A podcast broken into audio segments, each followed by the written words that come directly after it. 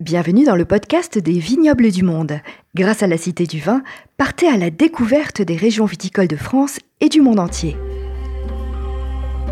Je vous propose de vous emmener de l'autre côté de la planète, en Polynésie française. Après avoir atterri à Tahiti, il faut encore prendre l'avion pendant une petite heure pour atteindre l'archipel des Tuamotu à 350 km de là et atteindre l'atoll de Rangiroa. Si l'évocation des îles est associée à l'idée de paradis sur Terre, il faut savoir que sa situation géographique, comme son climat, s'avère totalement inadaptée à la culture de la vigne. Pourtant, il existe bel et bien un vignoble en Polynésie française. Je dis bien un vignoble car c'est bien le seul et l'unique avec moins de 10 hectares de vignes.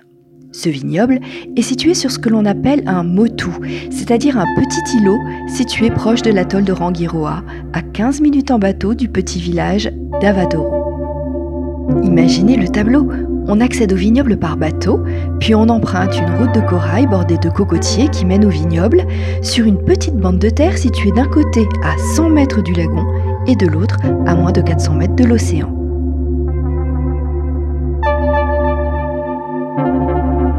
Alors vous allez vite comprendre que ce n'est pas du tout simple de cultiver la vigne en Polynésie.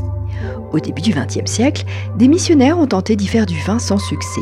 Et pour cause, on peut parler de régions totalement inhospitalières, voire hostiles, pour cultiver la vigne. Tout d'abord, la terre est particulièrement pauvre en nutriments organiques. On y trouve différents types de sols plus ou moins chargés en humidité, avec plus ou moins de calcaire ou de terre noire. C'est aujourd'hui le seul terroir viticole au monde à base de corail et de débris calcaires. Ensuite, bien sûr, il s'agit d'un climat tropical, c'est-à-dire chaud et humide, avec une température moyenne à l'année de 30 degrés. Alors pour rappel, au-delà de 35 degrés, une vigne classique commence à avoir des difficultés à produire de belles baies. S'ajoute à cela des pluies fréquentes et abondantes de décembre à mars. Cette pluie va littéralement lessiver le sol et dissoudre le corail, avec le risque de voir se développer de la chlorose, c'est-à-dire une maladie de la vigne qui se manifeste par le jaunissement et l'étiolement des feuilles. S'ajoute à cela le fait que le vignoble est situé à seulement 3 mètres au-dessus du niveau de la mer. Et lorsque l'on est entouré d'eau, cela ne fait vraiment pas beaucoup face aux intempéries. Et comme si cela ne suffisait pas, avec le réchauffement climatique, l'eau monte en moyenne de 3,4 mm par an et entraîne des dérèglements climatiques de plus en plus fréquents. Par exemple, en 2009, le cyclone Oli a provoqué une inondation qui a fait pourrir les raisins et fait disparaître 2 hectares de vignes. Enfin, on trouve aussi d'autres types de prédateurs, comme par exemple un petit crabe que l'on nomme Tupa. Lui aussi a causé pas mal de dommages car il est très friand des jeunes pousses de vigne.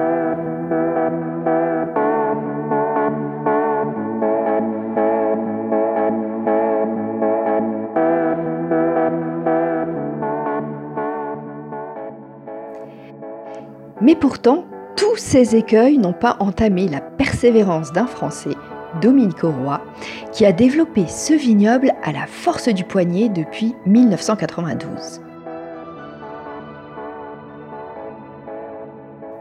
Alors de nombreux tests ont été menés les premières années pour identifier le terroir le plus adapté parmi les cinq archipels, et pas moins d'une quarantaine de cépages ont également été testés. Ceci a notamment aussi permis d'identifier une plante légumineuse parfaitement adaptée pour enrichir le sol, car cette plante va capter l'azote dans l'atmosphère pour la restituer dans le sol. Ainsi, au contact de micro-organismes dans le sol, cet azote va se transformer en engrais naturel. Aussi, le sol du vignoble est enherbé, ce qui va permettre de garder l'humidité. Et de la végétation est plantée autour des parcelles, des papayers, des tiarets, afin de protéger la vigne des embruns marins. Il va aussi falloir trouver de l'eau douce et l'irrigation va être possible grâce à des puits creusés au point le plus bas de la parcelle jusqu'à la nappe phréatique qui n'est pas très profonde.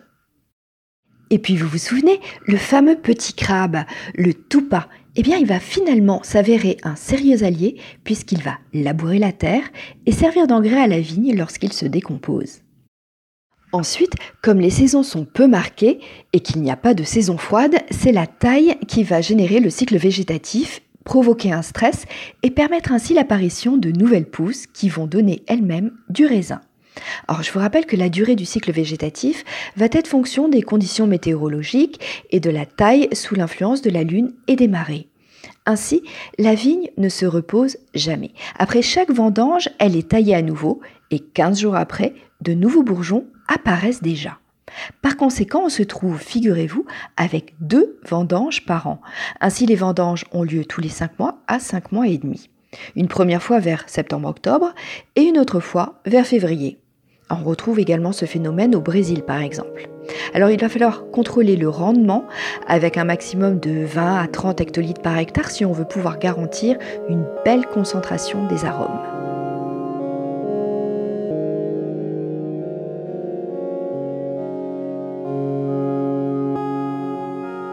Mais l'aventure n'est pas finie. Rappelez-vous, le vignoble est situé dans un atoll, sur un motu, c'est-à-dire la partie émergée du récif qui délimite l'atoll. Ainsi, imaginez-vous qu'il faut se rendre sur le motu du vignoble en bateau pour débuter la vendange.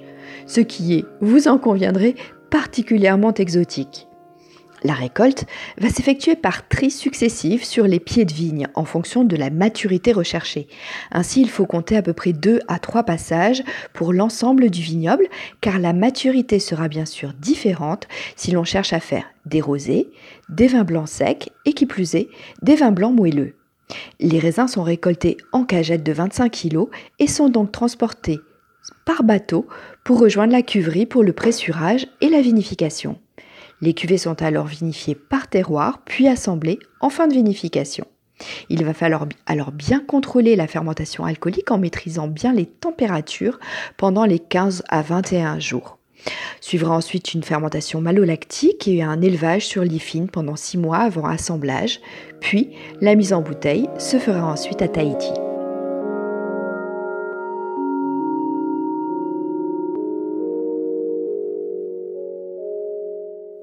Alors la première vendange a eu lieu en 1999 avec une production d'un litre et demi de vin. En 2004, ce sont déjà 400 bouteilles par vendange, soit 800 bouteilles au total. Et aujourd'hui, ce sont près de 40 000 bouteilles qui sont produites chaque année. La vigne est cultivée en franc de pied avec trois cépages, le Carignan, le Muscat de Hambourg et l'Italia, pour produire deux blancs secs, un blanc moelleux et un rosé. La particularité est de jouer avec les assemblages pour trouver le bon équilibre et compenser le manque d'acidité dû au climat. Un marqueur commun est la note minérale corallienne, un côté pierre à fusil tout à fait étonnant. Vous pourrez par exemple trouver un vin blanc sec à partir de Carignan, qui est pourtant un cépage rouge. Partiellement vieilli en fût de chêne, c'est un vin qui s'ouvre sur des notes de tilleul et de verveine avec une pointe épicée d'agrumes et de vanillé, ou encore un second style de vin blanc à partir d'un assemblage de Carignan, d'Italia et de Muscat de Hambourg qui va s'ouvrir sur des notes citronnées d'agrumes et de mangue verte. Dans les deux cas, une pointe de minéralité d'origine corallienne est tout à fait perceptible. Pour changer de style, le vin blanc peut également se décliner en version blanc moelleux.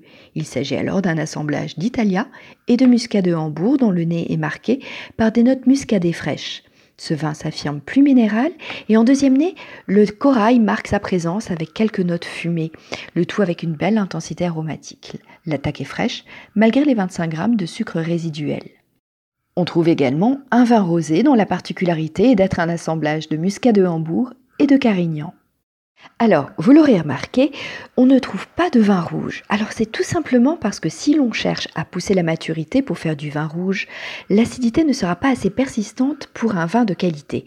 C'est pourquoi ils ont choisi à Ranguirois d'utiliser un cépage rouge qu'ils vendangent avec une maturation moins poussée, conservant ainsi toute sa fraîcheur comme dans le cas par exemple de la vinification d'un pinot noir en Champagne. Le jus est vinifié sans les peaux et c'est ce que l'on pourrait appeler un blanc de noir.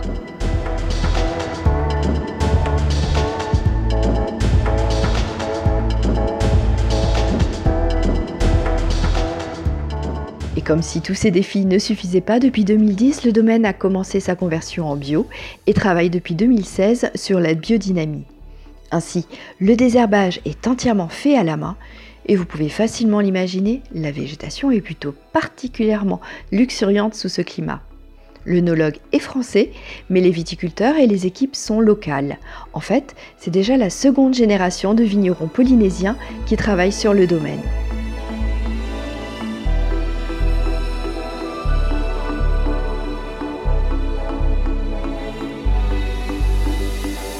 Coup de chapeau à ces vins de Tahiti, produits à force de volonté face à un terroir viticole particulièrement inhospitalier pour la vigne. Pour prolonger le voyage, je vous invite à découvrir ces paysages d'atoll de rêve dans le parcours permanent de la Cité du Vin, dans la partie Tour du monde des vignobles.